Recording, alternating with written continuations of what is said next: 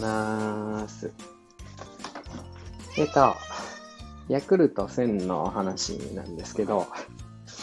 あのヤクルト1000ってもうなんかめちゃくちゃ品薄になったんですよね。うん、あのね、品薄になったことは知ってるんですけど、まあ、あの あんまり興味興味ないって言ったらね、語弊があるんですけどね、こんなね、日本も、日本っていうか、2セットも買っといてね、あ のあれなんですけど、あのね、ヤクルトさんが、うちの学校に来て、それで売ってくれるんですよね、ヤクルトって。それで、このヤクルト1000が出た時って、鳴かず飛ばずで、もう、もう売れ残ってるような感じだったんですよ、本当に。でね、もうなんか、まそんなに安くないから高いし、言ってみたらちょっとね、お値段張るじゃないですか。ねえ、1000億個のね、乳酸菌とかってね、睡眠にも、なんか睡眠改善にもなんとかかんとかみたいなね、なってるんで、ちょっとね、お値段も張ってて、まあ、ヤクルトも力入れたかなって感じなんですけども、お値段がなんせ高い。で、ヤクルトのバイヤーさんっていうか、売り子っていうか、売りに来てくれる方は、それが売れなくて、ちょっと困ってらっしゃって、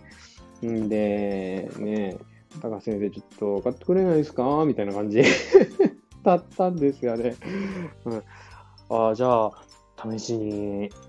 1セット行ってみますかね？とかつって、全然わからなかったんですけど、買ってたんですよね。で、そうこうしてるうちに、テレビかな？マツコ・デラックスさんがなんかちょっと取り上げなさった、デラックスさんが取り上げた、マツコさんが取り上げたのかどどうかよく知らないんですけども、まあ、とにかくマツコさん関係で、爆発的に、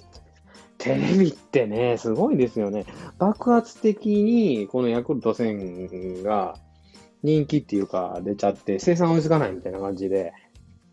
なくなっちゃったんですよね。確か市場からね。うん。それで、ヤクルトの売り子さんがね、あの、来るんですよ。そこのヤクルトの売り子さんには、なぜかその、ヤクルト戦が残っていてですね。うん。で、高瀬は、あの、日常っていうか、世間の状況に非常に疎いので、そんなこと知らないんですよ。全く知らないんですけど、そのね、ヤクルトさんがね、なんか、なんかね、いつもと感じが違うんですよね。あの、うん、たなんていうか、もう売れないんで、買ってくれてありがとうございますみたいな感じやったのに、なんかある時から、高瀬さん、今日もありますよみたいな感じにね、そんな感じになっちゃっていて、あれ、いかがなされたんですかね？とかで、まあね、しょうがないから、毎回、その、1セットっていうか、1セットは買うかみたいな感じでね、そんな、ね毎週毎週、ねいらっしゃる、毎日毎日いらっしゃるわけでもないんで、うん。ねたまに来た時は、買いますかね？みたいな感じでね。で、買ってたんですけど、雰囲気が変わってるって言って、ねよくよく周りの先生とかに聞いてみたら、うん、